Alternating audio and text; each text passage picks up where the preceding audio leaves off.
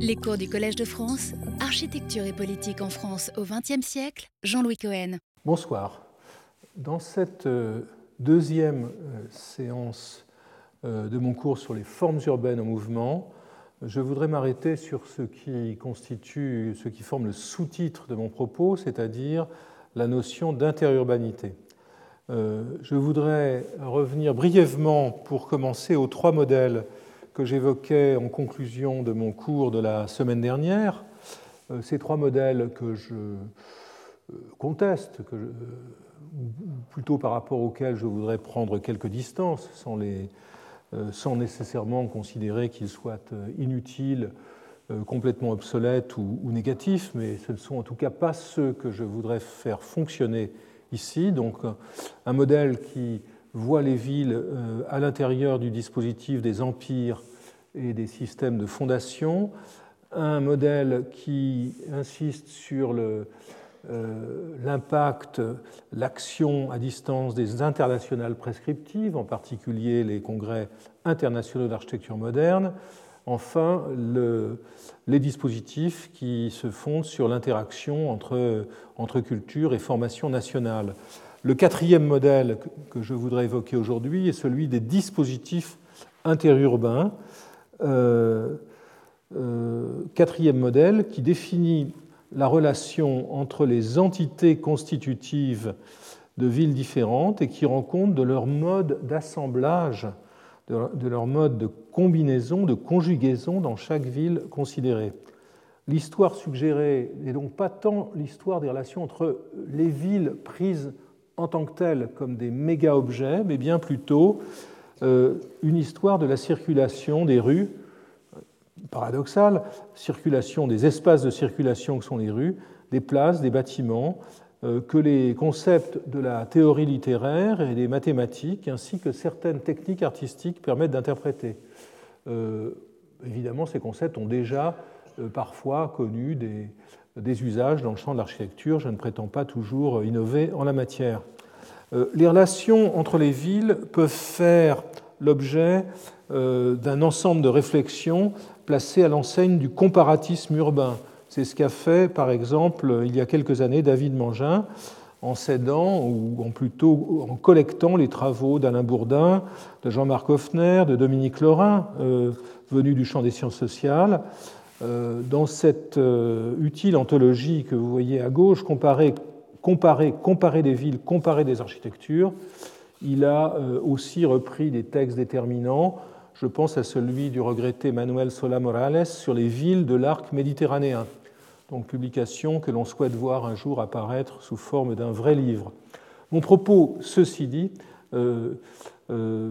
n'est pas de comparer les villes, de voir ce que les villes ont de semblable, mais plutôt de voir ce qu'elles ont de, n'est pas plutôt de, de, voir ce que les villes ont de différent, de les, de les, comparer terme à terme sur le plan de la différence, mais plutôt d'observer ce qu'elles ont en commun euh, et comment ce qu'elles ont en commun se constitue au travers d'échanges de, divers ordres. Ce modèle euh, qui permet de considérer dans leur diversité, euh, mais surtout dans leur similitude, les relations entre deux scènes ou deux formes urbaines, est éclairé par la théorie littéraire, comme je l'ai déjà dit lors du premier cours. Je proposerai, en m'appuyant sur euh, Gérard Genette, de prendre la transtextualité de Genette comme architecte afin de construire la notion de transurbanité qui s'ajoute à celle ou d'interurbanité qui s'ajoute à celle d'intericonicité ou d'intertectonicité euh, évoquée dans le premier cours la définition quelque peu parodique, euh, pourrait être, euh, puisqu'elle euh, parodie Genette, pourrait être tout simplement la présence littérale, plus ou moins littérale, intégrale ou non, d'une forme urbaine dans une autre. Et évidemment, viennent à l'esprit des variations d'échelle, la présence d'une composition dans une ville, ou même peut-être d'une ville dans une autre. La transurbanité, lorsqu'on l'étudie, suppose l'existence d'un architecte urbain, d'une forme originelle que l'on pourrait nommer archiforme urbaine, à nouveau euh, par analogie avec l'architecte euh, genétien. Mais plus en amont que Genette, je voudrais à nouveau revenir à Barthes et à sa théorie du texte. On a vu que pour lui, l'intertextualité, c'est euh, l'extrait que je euh, présentais dans le premier cours, est la condition de tout texte. Mais elle ne se réduit pas, écrit Barthes, à un problème de source ou d'influence. L'intertexte est un champ général de formules anonymes dont l'origine est rarement repérable, de citations inconscientes ou automatiques données sans guillemets. À nouveau, on pourrait s'interroger sur ce que sont, comme le faisait Goodman à propos de la peinture, que sont les guillemets lorsqu'une forme urbaine est englobée, euh, d'une ville donnée est englobée dans une autre forme. Est-ce que cette notion a tout simplement un sens? Épistémologiquement, poursuit Barthes, le concept d'intertexte est ce qui apporte à la théorie du texte le volume de la socialité. C'est tout le langage, antérieur et contemporain, qui vient au texte, non selon la voie d'une filiation repérable, d'une imitation volontaire, mais selon celle d'une dissémination. Image qui assure au texte le statut non d'une reproduction, mais d'une productivité. Bon, tout le, propos n'est pas transposable dans tous, ces, dans tous ces détails, mais néanmoins, il nous donne un cadre interprétatif fort utile. Il est d'ailleurs remarquable que Barthes rappelle, et cela euh, peut nous interpeller, il est remarquable que Barthes rappelle que l'étymologie même du mot texte, c'est le tissu. Alors que précédemment, écrit-il, la critique mettait unanimement l'accent sur le tissu fini, le texte étant un voile derrière lequel il fallait aller chercher la vérité, le message réel, bref le sens, la théorie actuelle du texte, écrit Barthes, se détourne du texte voile et cherche à percevoir le tissu dans sa texture, dans l'entrelac des codes, des formules, des signifiants au sein duquel le sujet se place et se défait, telle une araignée qui se dissoudrait elle-même dans sa toile. Et c'est bien donc, de mon point de vue,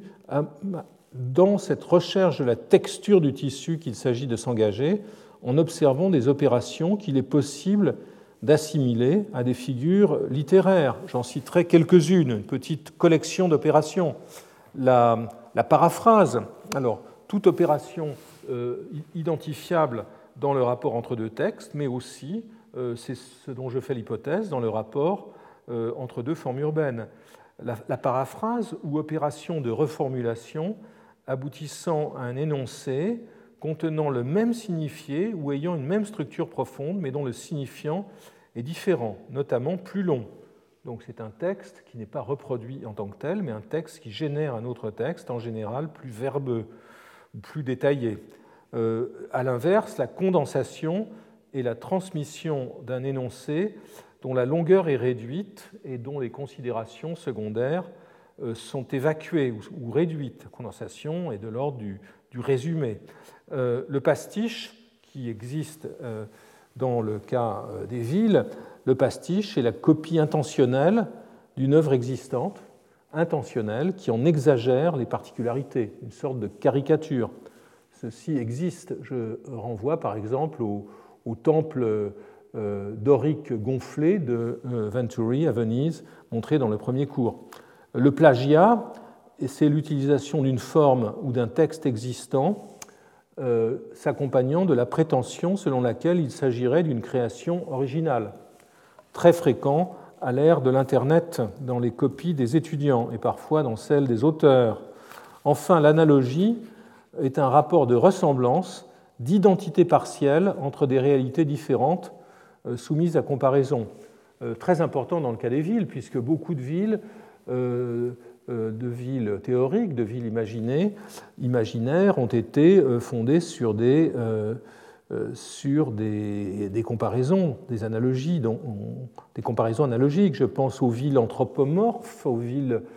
construites sur, selon le modèle d'un corps humain, aux villes machines. Je pense à la ville forêt, qui est la ville qui se fonderait sur les théories de l'abbé Laugier, aux villes sanatoria, aux villes hygiéniques du mouvement moderne, aux villes usines du même mouvement moderne, et pourquoi pas, euh, en lisant Christopher Alexander, aux villes arbres ou semi-treillis. Euh, un autre champ de réflexion à propos du transfert des formes urbaines est celui que suggère la géométrie lorsqu'elle rencontre des différents modes de duplication des formes planes auxquels on peut assimiler les plans de ville et leurs fragments, qui sont fondamentalement, bien que la topographie ait un sens profond, et, pragmatiquement incontournable, les villes peuvent être assimilées à des formes planes. Il est ainsi possible de mobiliser des opérations euh, distinctes euh, que, que, je présente ici. Ce sont toutes des opérations qui conservent la forme initiale. Euh, il y en aurait d'autres qui la déformeraient, mais je m'intéresse essentiellement à celles qui conservent la forme initiale. Dans ce cas, la, symétrie axiale ici euh, transformation géométrique du plan obtenue par un euh, pliage et qui aboutit à la création d'un effet miroir. ceci apparaît très clairement, je pense, à la duplication de la, du système des canaux d'Amsterdam euh, au, XVIIe siècle, dont j'aurai l'occasion de parler dans deux semaines. la similitude, une transformation géométrique qui multiplie toutes les distances, toutes les dimensions euh, d'un objet conservé dans sa, forme de base, qui multiplie toutes les distances ou toutes les, dimensions par une constante fixe, un rapport de similitude. Euh, la translation, transformation géométrique qui correspond au glissement d'une figure sans rotation euh, ou retournement ou déformation de celle-ci. C'est assez évident. L'homothétie, euh, très importante dans le, dans le dessin des villes, qui correspond au changement d'échelle d'une figure. Un petit trident, comme on le verra, devenant un grand trident. La rotation, transformation selon laquelle la figure considérée tourne autour d'un centre selon un angle donné et dans un sens donné. On peut aussi imaginer les, euh, les. Ici, vous voyez la combinaison d'une euh, homothétie et d'une rotation. Donc ces figures peuvent se combiner. Et je voudrais enfin évoquer une autre figure, une autre opération, pardon, une autre relation qui est d'un ordre complètement différent, puisqu'elle n'est pas euh, fondée sur la conservation de la forme géométrique, et une opération qui est certainement euh, tout à fait pertinente dans l'observation des villes, c'est l'isomorphisme, c'est-à-dire encore une fois, ce n'est pas une transformation géométrique, mais une application bijective qui préserve la structure des deux ensembles considérés et dont la réciproque, l'application réciproque, préserve aussi la euh, structure. Donc vous voyez ici ces deux graphes qui nous montrent que le rapport entre à gauche, que si on assimile A à gauche à 1 à droite, eh bien, le rapport que A entretient avec H et avec I, qui est un rapport direct, et euh, conservé avec à droite euh, I qui devient 4 et H qui devient 2. Donc la structure, la forme euh, géométrique est peut-être complètement différente, mais la structure est conservée. Les isomorphismes abondent dans les, relations entre les plans de ville, par exemple dans les relations entre les systèmes de place, entre les, entre les types de voiries. J'espère avoir l'occasion d'en parler. Alors, voici pour ce qui est des relations euh, entre deux, formes euh, prises, isolément. Mais les villes, évidemment, ça, n'est pas fait que de cela. Les villes sont faites de l'assemblage de formes, euh, de formes planes, je le répète, pour lesquelles la première figure venant à l'esprit est celle du collage. Et évidemment, le livre qui vient à l'esprit dans cette perspective est celui de Colin Rowe et Fred Cutter, qui s'intéressait à l'assemblage euh, à la manière dont les morphologies hétérogènes constituant la plupart des villes étaient fondées sur la juxtaposition de fragments autonomes. Bon, la démonstration, c'est un livre que j'ai relu en préparant ce cours et que je trouve euh, euh, que je n'aurai pas le temps de, commenter dans le détail, mais c'est un livre qui est, je trouve, à la relecture tout à fait, tout à fait obscur et notamment très peu euh, très, peu explicite, euh, très peu explicite sur la notion même de collage. Collage est le titre qui a été, euh, dont il a été affublé, mais qui finalement est un peu une opération de camouflage par rapport à des considérations parfois extrêmement, extrêmement bien écrites, mais parfois filandreuses. en revanche, il n'est pas inutile de revenir au collage eux-mêmes, au collage cubiste. Je rappelle que c'est une opération inventé par les cubistes dans la première décennie du XXe siècle, et que le collage a comme caractéristique donc la, juxtaposition et parfois la superposition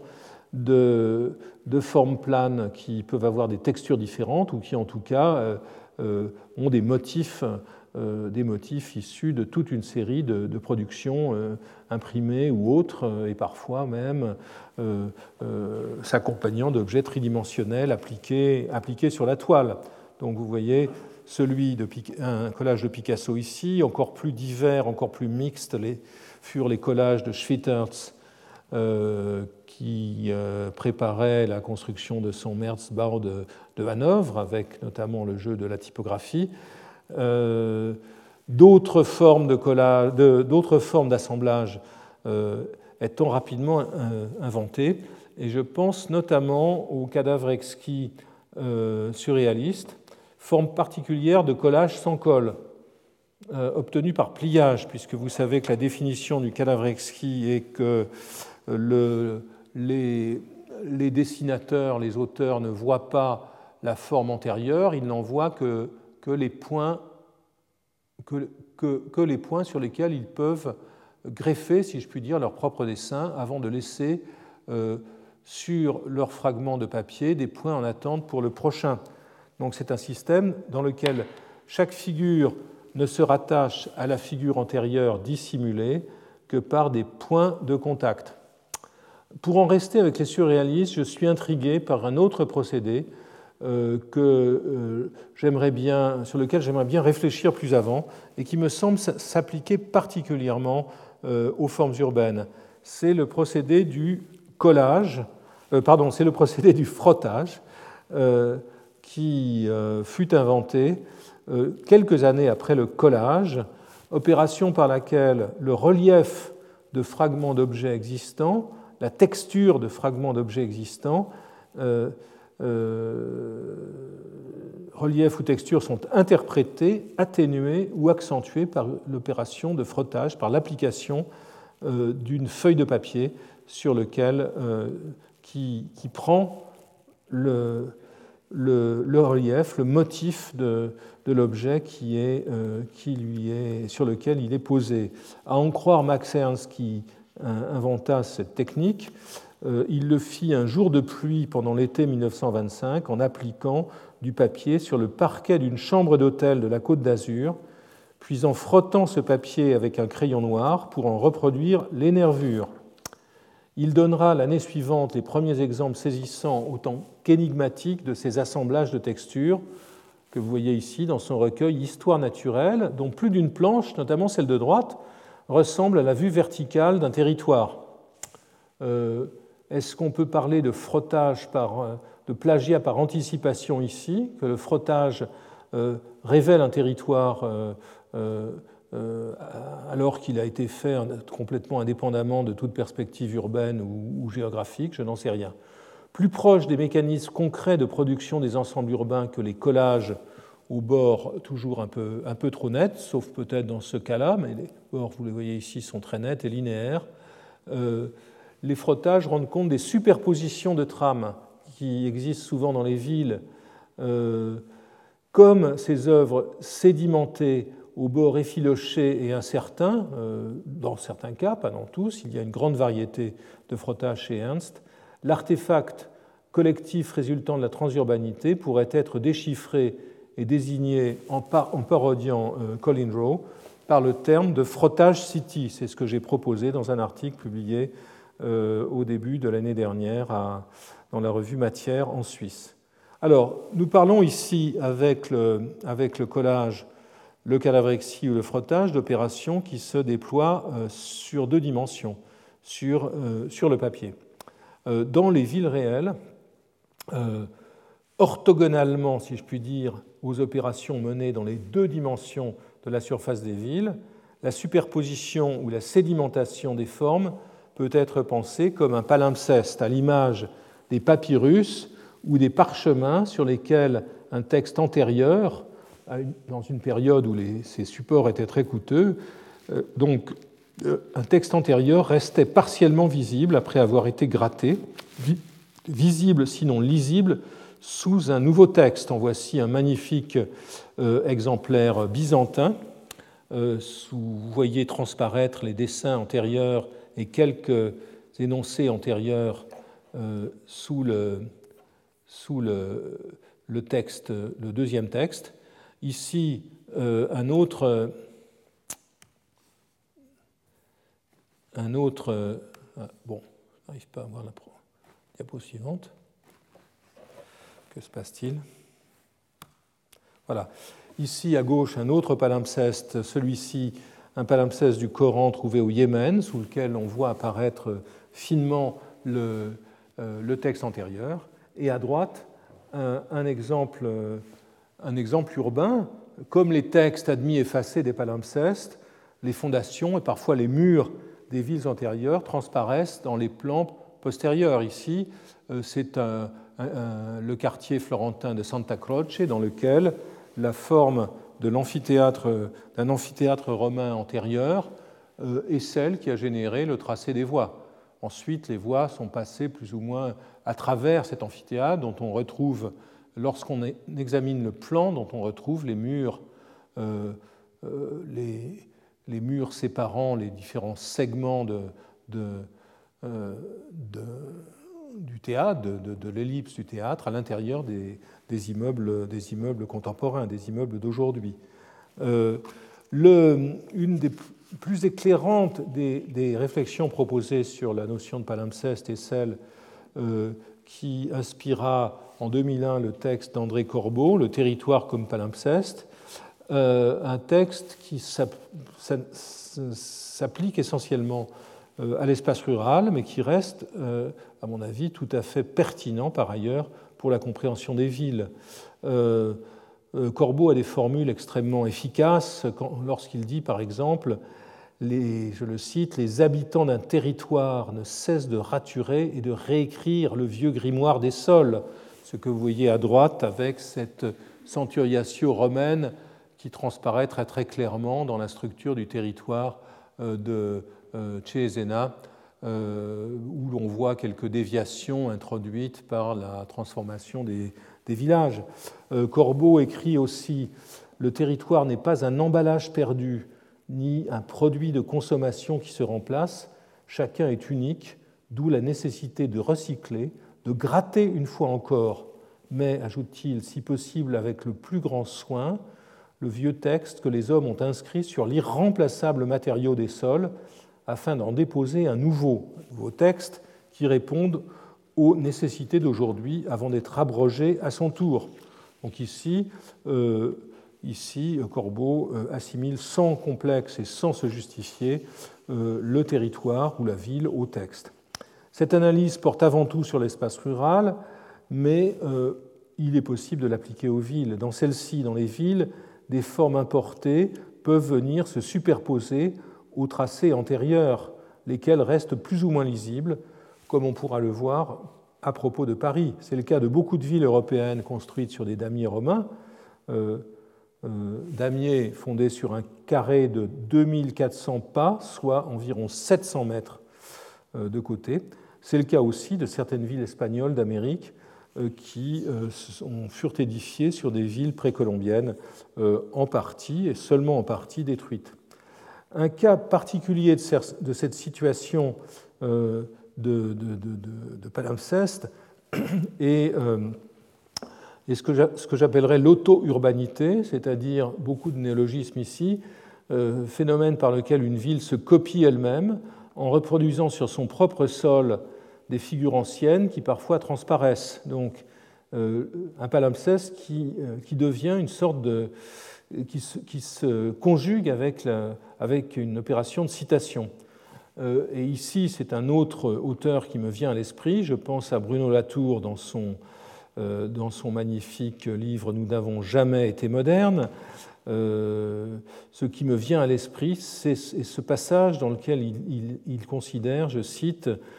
que le passé n'est pas dépassé, mais repris, répété, entouré, protégé, recombiné, réinterprété et refait. C'est ce que permet l'opération euh, du palimpseste. Alors avant de m'intéresser à différentes formes de transurbanité, de passer de m'intéresser à une série d'exemples, je voudrais me placer sous la, sous la protection d'un auteur totalement indispensable pour procéder à cette réflexion, qui est Italo Calvino, et évidemment ces villes invisibles, euh, textes euh, euh, populaires, tellement populaires que sans doute un mémoire d'étudiants sur deux le cite dans ce pays, à juste titre. ce qui m'intéresse dans le livre de Calvino, ce ne sont pas tant les villes prises de manière isolée, ces villes qui chacune sont développées à partir d'un trait d'un caractère exacerbé, euh, mais ce, qui m'intéresse, c'est ce qui est sous-jacent et ce que euh, Calvino euh, place dans la, dans la bouche de Marco Polo, parlant à Kubilai Khan. Et je cite ce passage qui me semble totalement éclairant pour ce qui va suivre. le Khan dit à à Marco Polo, il en reste une dont tu ne parles jamais, une ville dont tu ne parles jamais. Venise, dit le Khan, Marco sourit. Chaque fois que je fais la description d'une ville, je dis quelque chose de Venise. Quand je t'interroge sur d'autres villes, je veux t'entendre parler d'elle et de Venise quand je t'interroge sur Venise. Pour distinguer les qualités des autres, dit euh, Polo, je dois partir d'une première ville qui reste implicite, donc une ville source, comme je, me plais à le dire. Pour moi, c'est Venise. Et euh, effectivement, on peut s'intéresser euh, aux manifestations de Venise qui, qui ne sont pas nécessairement les manifestations directes des formes de Venise, des formes euh, concrètes de, Venise, de son, lexique urbain, de, de ses échelles, etc., mais qui peuvent être des manifestations, des représentations de Venise. Et l'exemple que je voudrais évoqué ici, présenté ici, est celui de Canaletto à Londres. Euh, cette Venise que Polo garde en tête devient, euh, dans le récit de, Calvino, devient le prisme, ou je dirais presque les, lunettes au travers desquelles Canaletto peint ses vues de Londres au XVIIIe siècle, comme si la Tamise que l'on voit ici avec Saint Paul, qui fait figure de la salute, et comme si la Tamise n'était qu'un grand canal élargi. Euh, et j'aurai l'occasion de parler des villes que leurs canaux permettront de qualifier de Venise du Nord, Bruges, Amsterdam ou Saint-Pétersbourg. À une échelle plus restreinte, et je voudrais euh, considérer quelques formes de, transurbanité euh, plus précises, cette transurbanité peut porter sur une forme isolée à l'exemple des places à arcades dont l'origine remonte aux agoras hellénistiques ou au forum romain.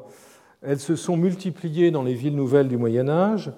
comme les bastides dont j'ai parlé la semaine dernière, comme les bastides créées au XIIIe siècle à la lisière des royaumes de France et d'Angleterre.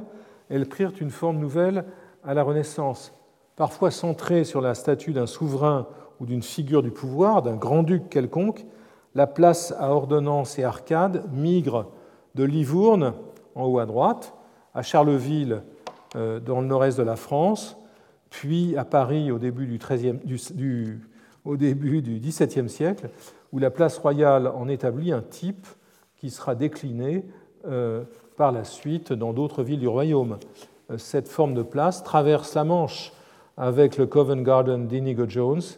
avant que d'être transformée dans le Londres géorgien par l'inclusion d'un jardin en son centre, figure qui, à son tour, selon un principe d'itération que j'évoquais à propos d'architecture la semaine dernière, mais qui fonctionne aussi à l'échelle urbaine, elle est transformée euh, par, euh, par sa migration vers le Paris du Second Empire. Parmi les villes pouvant être qualifiées de, sources de source, ou les villes émettrices car elle génère des formes transposables, figure bien évidemment Rome, dont nombre de formes urbaines euh, ont rencontré des échos proches ou lointains. Et la première forme archi ou archéforme qui vient à l'esprit de ce point de vue est ce trident. Ce n'est pas le premier à Rome, ce n'est pas le premier d'ailleurs, il y a un trident plus modeste antérieur dont je parlerai, euh, c'est le trident euh, constitué par la Via del Corso, la Via del Babuino et la Via di Ripetta, qui toutes convergent vers la Piazza del Popolo, ou plutôt diverge à partir de la Piazza del Popolo, puisque le sens, le sens de, ces, de ces voies tracées sous Sixtequin était la distribution des pèlerins euh, arrivant dans Rome par la Porta del Popolo. Donc ce dispositif romain est un dispositif qui est l'arché, l'arché ou l'archiforme de la ville de Versailles, euh, où le dispositif romain, vous le voyez ici, est appliqué aux trois avenues qui rayonnent à partir, euh, du, palais, Royal, l'avenue de, euh, de, Paris, l'avenue de Saint-Cloud et l'avenue de Sceaux. On voit ici dans le plan de l'Epôtre à un moment où elle se termine encore un peu en eau de boudin. Donc Trident à Versailles, Trident à Saint-Pétersbourg avec les trois voies qui convergent vers ou divergent depuis l'amirauté, l'arsenal créé par Pierre le Grand avec sa flèche, c'est la flèche et non pas l'axe du château qui devient le point de, et non pas l'obélisque de la Piazza del Popolo qui devient le point de départ du Trident, dont la branche la plus importante, là encore j'aurai l'occasion d'en parlait dans le détail, et la perspective Nievski, euh, mais qui, euh, euh, Trident, qui en comprend deux autres évidemment, la perspective Voznicienski au milieu, axiale, et la rue Gorokhovaya, qui, non, pardon, la, la, la est celle-ci, et la Gorokhovaya qui est dans l'axe, donc un trident qui a un sens très différent, avec des voies qui vont, dans l'histoire de Saint-Pétersbourg, prendre euh, des qualités tout à fait, euh, tout à fait différentes. Euh, la topographie est assez, de Saint-Pétersbourg est plus complexe que celle de Versailles, et, il était très difficile de prendre ce qui certainement aurait tenté le tsar, le palais impérial, comme point de départ de la perspective. C'était l'édifice signifiant le pouvoir militaire de la Russie, déjà, qui était, euh, qui à, la base. Cet ensemble de tridents, ces deux tridents, mais il y en, a beaucoup d'autres, on en trouve beaucoup à Paris, on en trouve à Washington, euh, cet ensemble de tridents pourrait être lu à l'aide du, livre euh, cité la semaine dernière de Pierre Bayard, Le plagiat par anticipation, ce livre qui a précédé, il faut le rappeler, celui de, le texte de Georges Perec, Le voyage d'hiver, cet essai dans lequel Perec imagine que les poètes français, que des poètes parmi les, plus, insignes de la fin du XIXe siècle auraient été tributaires d'un ouvrage méconnu imaginé par lui, d'un auteur fictif, Hugo Vernier. Euh, alors, euh, ce que, ce que l'on voit ici, euh, ce que l'on pourrait voir ici, c'est voir dans le trident de la place, dans le trident romain, une, une œuvre qui, en fait, aurait été contaminée, aurait été informée par les œuvres euh, ultérieures. En fait, si je comprends bien le livre, de, le très, talentueux et très, euh, déluré euh, de Bayard, il, n'affirme pas évidemment que Voltaire aurait lu Conan Doyle ou que, ou que Maupassant aurait lu Proust, mais il, il, introduit évidemment la lecture, c'est l'acte de lecture qui permet de révéler cette, anticipation. Euh, dans le cas des, villes, c'est la lecture à laquelle procède le piéton, ou peut-être euh, plutôt l'urbaniste ou l'historien des villes.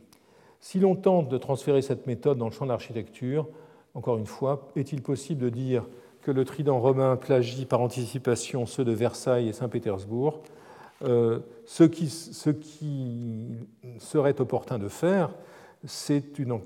enquête plus précise sur les agents politiques, techniques et artistiques de ce, de ce transfert qui pourrait nous éclairer. Dans le cas de Saint-Pétersbourg, je voudrais euh, évoquer une autre forme d'interurbanité ou de transurbanité, c'est celle qui porte sur le plan d'ensemble de la ville. Euh, dans la première moitié du XVIIIe siècle, lorsque la ville est, fondée par, Pierre le Grand, elle est fondée en 1703, euh, lorsque l'aménagement de la ville, le tracé de la ville débute, euh, Saint-Pétersbourg hésite, si je puis dire, en personnifiant la ville, entre le principe déjà obsolète d'une ville idéale et fortifiée, que vous voyez à droite, euh, complètement centré sur le palais du souverain. C'est ce qu'imagine le français Jean-Baptiste Alexandre Leblon, donc une ville de pouvoir, pouvoir civil et militaire, et une ville marchande, c'est ce que vous voyez à gauche, le projet de Domenico Trezzini, qui est une ville de, négociants réglée par une trame de canaux à la manière d'Amsterdam. C'est en définitive un système hybride qui sera choisi avant que, finalement les, canaux soient bouchés et que, ainsi que l'a noté l'historien français de Saint-Pétersbourg Louis Réau, avant que la nouvelle Amsterdam rêvée par Pierre le Grand devienne finalement un nouveau Versailles. Donc je reviendrai sur, euh, sur Saint-Pétersbourg euh, plus, plus, précisément, euh, en y voyant notamment, en y lisant autrement le rapport, le rapport à Paris et aux villes françaises. Pour poursuivre, je ne parlerai pas aujourd'hui de Washington, troisième et dernière capitale des États-Unis, ce ne fut pas la première, qu'André Corbeau a, comme Saint-Pétersbourg, qualifié de ville française mais je voudrais parler de Londres, où se trouvent certaines des archiformes, des archéformes, des formes originelles de la première capitale des États-Unis, qui fut, après la guerre d'indépendance, New York. New York, qui d'ailleurs avait été détruite, pratiquement complètement incendiée, au moment de cette guerre d'indépendance. Au cours de la période dite fédérale qui fit suite à l'indépendance, les îlots de New York antérieurs au plan des commissaires de, 1811 euh, furent formés, comme vous le voyez ici, de maisons mitoyennes qui reproduisaient les alignements euh, de Bedford Square et d'autres euh, places et d'autres rues des quartiers géorgiens de Londres. La, la, ressemblance entre ces, deux voies est tout à fait troublante, surtout vues euh, lorsqu'on les voit dans des photographies en noir et blanc, car la brique qui était noire à Londres est devenue rouge à, New York. Euh, dans le cas de Paris, euh, Londres est clairement aussi une ville, une ville qui, a beaucoup observé Londres qui a beaucoup observé Paris et qui observera encore beaucoup Paris, j'y reviendrai. Napoléon III a beaucoup pensé à Londres en programmant les transformations de Paris. On le perçoit dans les espaces vides avec l'interprétation parisienne des squares londoniens, espaces privés outre-Manche où ils contribuent à la régulation des estates géorgiens dont j'ai parlé, mais qui deviennent publics dans euh, les promenades du Paris haussmanien. Euh, on le voit à droite. En revanche, rue de l'Élysée, euh, face au palais éponyme, c'est une véritable rue londonienne qui est recréée avec la hiérarchie verticale de ses étages et de ses cours anglaises. Pendant et après le Second Empire, Paris euh, aspira à devenir la capitale du monde. Je vous renvoie au livre euh, tout à fait intéressant sur ce point de vue, de, ce point de vue de Patrice Sigonnet, Paris, capitale du monde, des Lumières au surréalisme, livre de 2005. Les formes de la ville haussmannienne euh, migrèrent dans toute la sphère d'influence française et au-delà. par exemple à Chicago, où après l'incendie de 1871, euh, la, ville rêva de devenir Paris on the Lake, notamment au travers du plan de Burnham. À New York, les élus réformateurs, on le verra, et quelques architectes formés aux beaux-arts euh, dénoncèrent le damier de 1811 et proposèrent de le recouper par des, par des diagonales qui permettaient de créer, comme à Paris, des, occasions monumentales. Euh, quant à la figure du boulevard parisien réglé par des horizontales continues, euh, scandée par des coupoles. Elle s'est diffusée euh, dans les, Balkans avec les, avec, boulevards de, Buenos Aires, de Bucarest, ici vus dans leur forme modernisée au cours des années 30, et en Amérique du Sud avec l'avenue Rio Branco de Rio et l'avenida de Mayo à Buenos Aires que vous voyez ici. Outre, la citation de cette forme urbaine longitudinale et symétrique, euh, symétrique dans son gabarit qu'est le boulevard, des isomorphismes, des analogies de structure peuvent être aussi relevés dans le transfert et l'adaptation des formes parisiennes. Ainsi, Alger, parlons d'Alger, où les visiteurs venus de la métropole, comme euh, l'écrivain Pierre Loti, euh, euh, considéraient devant, je, le cite, les alignements de belles maisons régulières, euh, que la ville donnait comme une impression d'un Paris très chaud. Ça n'était en rien le fruit de leur imagination. En effet, l'alignement de la rue de Rivoli y fut reproduit en 1860 lors de la création de ce boulevard de l'impératrice, dont les arcades répétitives, bon, boulevard perché, construit au-dessus d'un soubassement euh, euh, réalisé par des ingénieurs britanniques, soubassement euh, qui abrite les entrepôts du port. le boulevard lui-même ressemble à une, une, sorte de rue de Rivoli, dont les arcades répétitives ici font face non aux Tuileries, mais à la Méditerranée. Une soixantaine d'années plus tard, et je reste dans l'Empire français, lorsqu'Henri Prost, l'urbaniste du protectorat français au Maroc, qui est d'origine lorraine, crée pour le résident général Lyotet, né à Nancy, une grande place administrative. Vous la voyez en haut, c'est à Nancy qu'il emprunte son archiforme, les places Stanislas et de la Carrière, dont l'espace urbain marocain est isomorphe. Donc les deux places, deux rectangles euh, euh, qui sont euh, placés orthogonalement, dont l'un est tout à fait étiré, c'est évidemment ce que propose Prost ici comme Héré de Corny l'avait réalisé à, Nancy. Euh, quant à la seconde place de, Casablanca que conçoit Prost, il la présente d'emblée comme un écho de la Canebière de Marseille, car elle conduit comme la Canebière de la ville au port. Euh, et si on regarde ce plan de 1915 de Prost avec euh, l'idée de cette Canebière conduisant du centre au port, on peut, pour peu que l'on cadre plus largement ce, euh, ce, plan, le confronter à celui de Burnham pour Chicago, que Prost ne pouvait ignorer, tout le monde le connaissait dans le milieu de l'urbanisme français, qui nous montre cette ville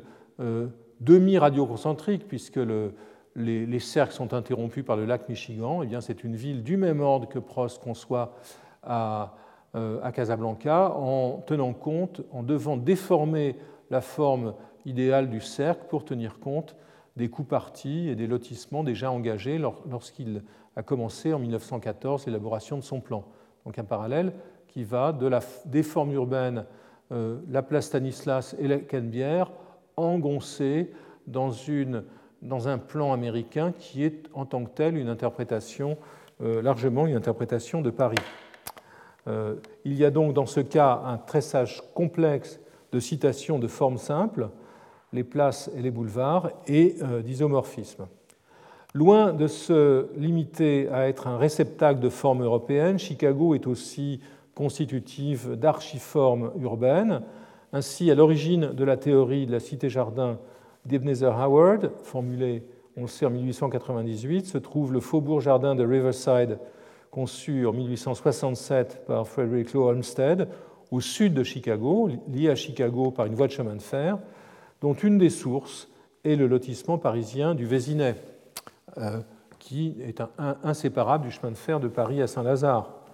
Euh, et c'est dans cette ville de Chicago que l'on qualifiait, à la fin du XIXe siècle, on décrivait comme étant la ville-jardin, Urbs in Orto, ou la métropole de la nature que Howard a conçu euh, son système. Un système dont le rayonnement sera considérable. Et ici, du point de vue de interurbanité, euh, j'évoquerai deux niveaux de circulation du système de Howard, qui est d'une part le niveau euh, structurel, presque topologique, la création d'un troisième paysage, d'un tiers paysage, la ville-campagne qui euh, cumulerait les avantages de la ville et de la campagne et en dissoudrait, en, évacuerait magiquement les inconvénients. C'est ce que vous voyez ici dans le dessin de 1898, que vous voyez repris en 1911 en Russie. Le sera également euh, en français par Georges Benoît Lévy, en allemand et, bien plus loin. Donc ça, c'est le niveau structurel de la circulation de la cité-jardin. Et voilà le niveau concret euh, où euh, où, euh, la structure topologique est quelque peu manipulée, où les proportions des différentes composantes varient fortement, mais où fondamentalement le principe, par exemple le principe de la, génération par le réseau de chemin de fer est conservé, le principe des principes radio initiaux associés à des tracés pittoresques. C'est vrai pour la première cité jardin britannique à Letchworth, pour le faubourg jardin de Hampstead, et, selon des formes variables États-Unis, en, Allemagne avec Hellerau, la première cité jardin, ou à Strasbourg, en Russie à Prozorovsk, comme vous le voyez en haut à gauche, au Japon et jusqu'à Radburn dans le New Jersey, où le modèle de Howard, en bas à droite, est, transformé par l'usage de l'automobile.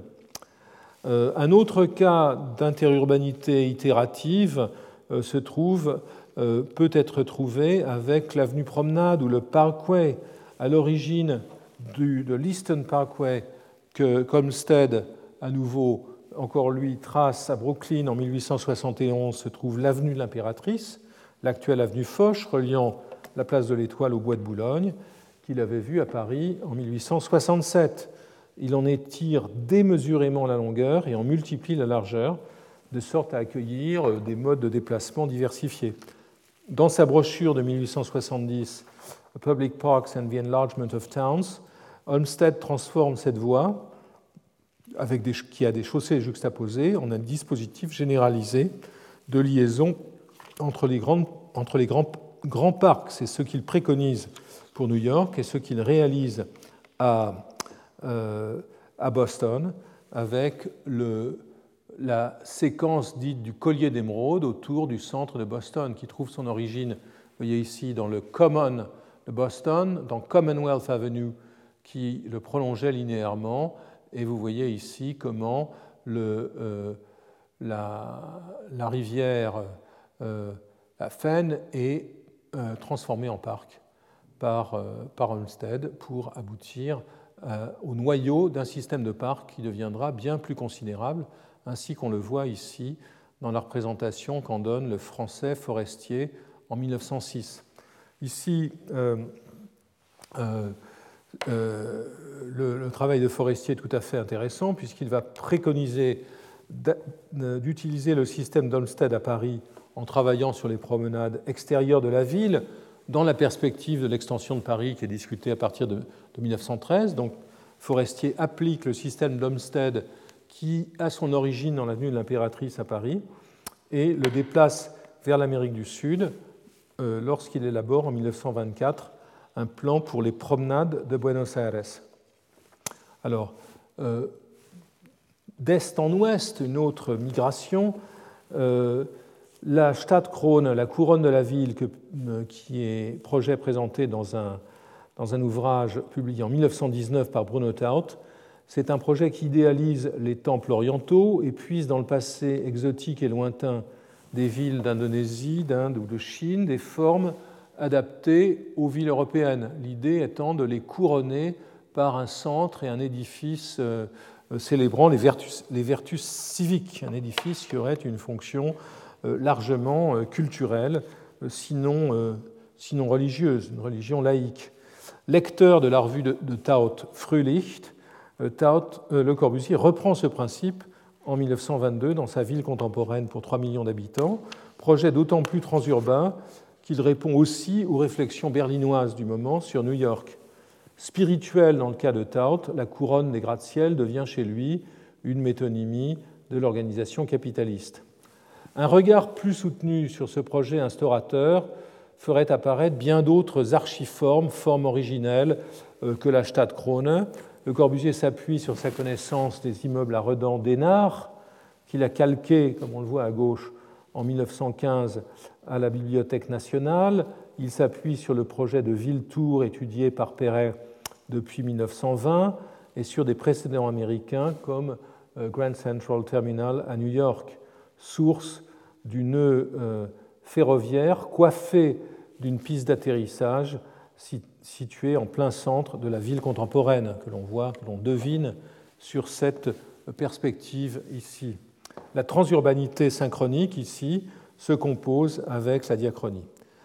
Quant à l'espace central de cette ville contemporaine, il peut être rapproché du Palais Royal de Paris et du Parc de Versailles. C'est ce qu'a proposé Francesco Passanti, excellent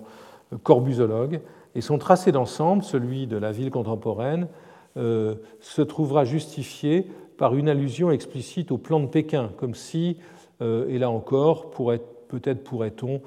s'amuser à appliquer les théories de Bayard et voir dans Pékin le,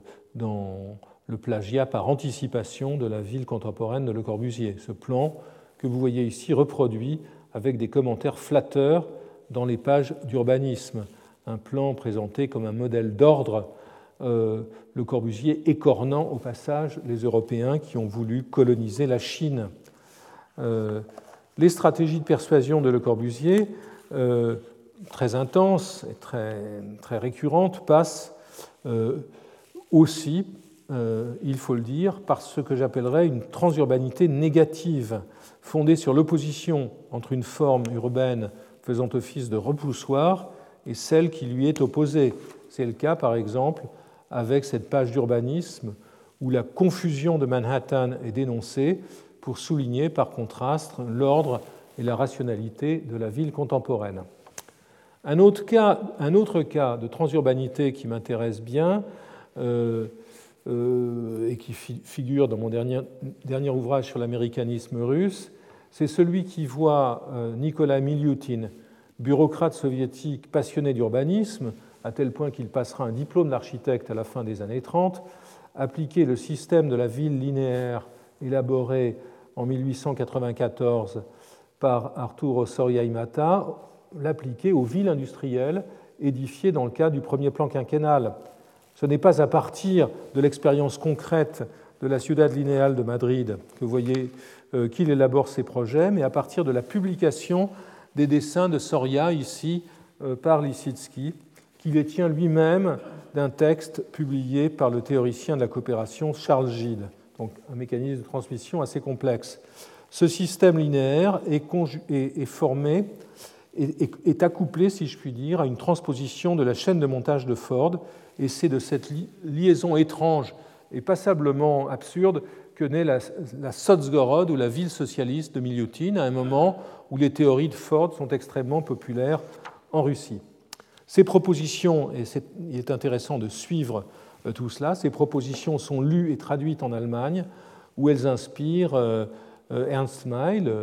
l'architecte de Francfort, Otto Ernst Schweitzer qui opère sous le nazisme, et, dessine ce plan linéaire pour la région de Karlsruhe. Puis Le Corbusier les reprend, ces idées, dans ces trois établissements humains de 1945, en réintroduisant, vous le voyez dans ce dessin, ce dessin reprend l'idée, le, principe qui avait été énoncé par Soria Imata. Donc Miliutin réconcilié avec Soria dans ce dessin, qui inspire la vision du combinat linéaire parallèle au rivage de Casablanca, euh, dessiné par Michel Écochard en 1950. Euh, ce qui est assez amusant si l'on sait qu'un des exemples d'application du système de Soria avait été euh, l'aménagement du, littoral nord du Maroc. alors, je, n'entrerai pas dans le détail des projets de Le Corbusier que sa lecture de Rome, dont je parlerai à propos de Rome, sa lecture des projets de Paris ou des projets anglais, des réalisations anglaises au, euh, aux Indes. Je voudrais m'arrêter sur euh, le Berlin qu'imaginait Albert Speer en 1940, euh, autre manifestation de transurbanité. la transurbanité, elle, ou l'interurbanité, relève, s'appuie sur, des processus d'idéalisation, d'identification à des archiformes parfois dissimulées et parfois aussi revendiquées clairement. Et parmi les plus évidentes de, ces manifestations, je pense, euh, immanquablement au projet de Speer pour le Berlin de Hitler, euh, pensé à la fois dans un rapport avec Rome, cette Volkshalle que vous trouvez ici, qui est un Saint-Pierre tellement démesuré, une basilique Saint-Pierre tellement démesurée qu'elle pourrait inclure la basilique Saint-Pierre elle-même à l'intérieur, euh, l'arc de triomphe éléphantesque qui jalonne l'axe à l'autre extrémité. Donc un rapport avec Rome, mais aussi dans cette séquence linéaire, un rapport avec euh, les boulevards du Paris haussmanien. Ces boulevards que Hitler connaît tellement bien euh, euh, qu'il surprend les comparses qui l'accompagnent lors de sa légendaire visite de Paris un petit matin de juin 1940, alors que la ville était vidée de ses habitants. Sa connaissance qui stupéfia complètement les participants était totalement l'ivresse, qui n'était jamais venu à Paris, et s'appuyait, comme certaines des analyses de Walter Benjamin dans le passage Passagenwerk, sur ces best-sellers de la littérature touristique allemande, qui étaient ces deux livres, celui de, de Karl Scheffler sur Paris, réédité jusqu'à ce jour, et celui tout aussi réédité de Fritz Stahl, auteur juif par ailleurs, qui célébrait Paris en tant qu'œuvre d'art. Euh, titre du livre, une biographie de la plus belle ville du monde, Paris, une ville comme œuvre d'art. Donc c'est, euh, outre le Baedeker qu'il avait appris par cœur, c'est sur ces livres qu'Hitler se fondait pour apprécier Paris. En écho à ces projets, il est tentant de proposer une typologie des relations transurbaines. J'y parviendrai peut-être plus précisément à la fin de ce cours, euh, euh, en proposant par analogie avec la transtextualité de distinguer similitude, paraphrase, parodie, plagiat. La production urbaine d'après 1945 présente par exemple plusieurs cas de similitude, le transfert d'une forme s'accompagnant d'une modification euh, de son échelle. C'est ce qu'on trouve dans le bloc soviétique d'avant 1954, les voies radiales du plan stalinien de Moscou en 1935 étant reproduites pour la Stalinallee de Berlin en haut et la Marszałkowska reconstruite de Varsovie. Euh, dans le, cas de, dans le cas de Paris, en bordure de Paris, le quartier de bureau de la Défense est tout d'abord conçu, là il y a une espèce de, glissement dans la transurbanité, tout d'abord conçu euh, autour d'un axe reproduisant ce que Park Avenue était en train de devenir à New York, avec une voie principale dilatée, avant que le plan définitif d'Ozel en 64 ne déploie les figures d'une autre opération américaine, le plan de Victor Gruen euh, pour le centre de Fort Worth, dont le contour en forme de poire et les dalles surélevées, euh, vous voyez ce contour ici, et les dalles surélevées ont été, euh, ont été reprises. Si ces exemples associent clairement deux formes, d'autres utilisent des archiformes ou des archéformes multiples. Ainsi, le projet de Colas pour le concours du parc de la Villette opère-t-il en 1982 selon deux modalités. D'une part, le plan en bande parallèle est issu du rabattement de la coupe du Downtown Athletic Club qu'il avait publié peu de temps avant dans Delirious New York, une sorte d'auto-transurbanité, d'auto référentialité. Euh, euh, le livre, l'analyse de New York devenant euh, une forme projetable, comme les architectes le font souvent. D'autre part, le traitement graphique des planches du concours fait appel au code du projet dessiné en 1930 pour Magnitogorsk, pour un concours d'urbanisme en, Russie par Leonidov, un des modèles de rôle de Kohlhaas. Une des formes les plus originales de transurbanité, euh, une des dernières que j'évoquerai, est la cristallisation de la réaction d'envie de la Russie tsariste et soviétique vis-à-vis des États-Unis. Euh, sur un plan synchronique, elle a, conduit euh, non seulement au transfert du type du gratte-ciel isolé, qui génère les fameuses sept sœurs moscovites construite entre 1947 et 1954. Donc non seulement euh, transfert du gratte-ciel isolé avec l'organisation locale du territoire qu'il euh, euh, trouve à Moscou et qui est différente de celle de, New York, mais il y a aussi leur implantation multipolaire par centres spécialisés est dérivée de celle que proposait en 1929 Hugh Ferris dans sa Metropolis of Tomorrow, un ouvrage qui avait été salué, publié, salué par les louanges des architectes soviétiques. Euh, cet emprunt fut nié à l'Amérique fut nié, voire refoulé par la convocation de la silhouette de la Moscou médiévale, dont les clochers étaient présentés comme les précédents des nouvelles tours. C'est ce que vous voyez sur cet extraordinaire dessin que j'ai mis longtemps à identifier, qui fut fait par un illustrateur polonais dans les années 50 pour justifier la construction du palais de la science et de la culture à Varsovie, cadeau de, euh, fraternel de l'Union soviétique. Et le propos ici est très intéressant. Euh, en général, les gratte-ciels sont présentés, c'était le cas dans l'iconographie euh, soviétique, comme étant d'une hauteur vertigineuse, beaucoup plus haut que tous ceux qui les accompagnent. Vous voyez au contraire ici qu'ils sont présentés comme étant presque des nains à côté des tours du Kremlin et des clochers de la ville. Ils sont donc en quelque sorte naturalisés dans cette, euh, dans cette représentation. Ici, la transurbanité devient plus qu'une affaire de dessin, même si elle est une affaire de dessin, car l'archiforme urbaine concrète se superpose un, architecte symbolique. Je voudrais terminer euh, mon propos d'aujourd'hui en évoquant très rapidement Shanghai. Les grandes villes d'Asie n'échappent pas au phénomène dont j'ai parlé. Shanghai est depuis le 19e siècle. Vous voyez ici dans la maquette du, euh, musée de la ville, euh, une maquette qui est d'ailleurs obsolète, depuis bien d'autres gratte-ciels se sont accumulés. Euh, ici, le plan de 31. Shanghai est depuis le 19e siècle un collage de fragments correspondants aux différentes concessions, peut-être un frottage, avec leur morphologie particulière, concessions encore largement présentes dans le cœur de la métropole où euh, architectes et bureaux d'études actifs dans les années 30 avaient organisé la migration de type exotique. À gauche, un immeuble de Hudetz, architecte slovaque. À droite, l'agence de Palmer Turner, basée à Hong Kong, qui imite les, types américains. Cet exotisme euh, shanghaïen s'est fait jour à nouveau dans le cadre de la croissance urbaine vertigineuse de la métropole,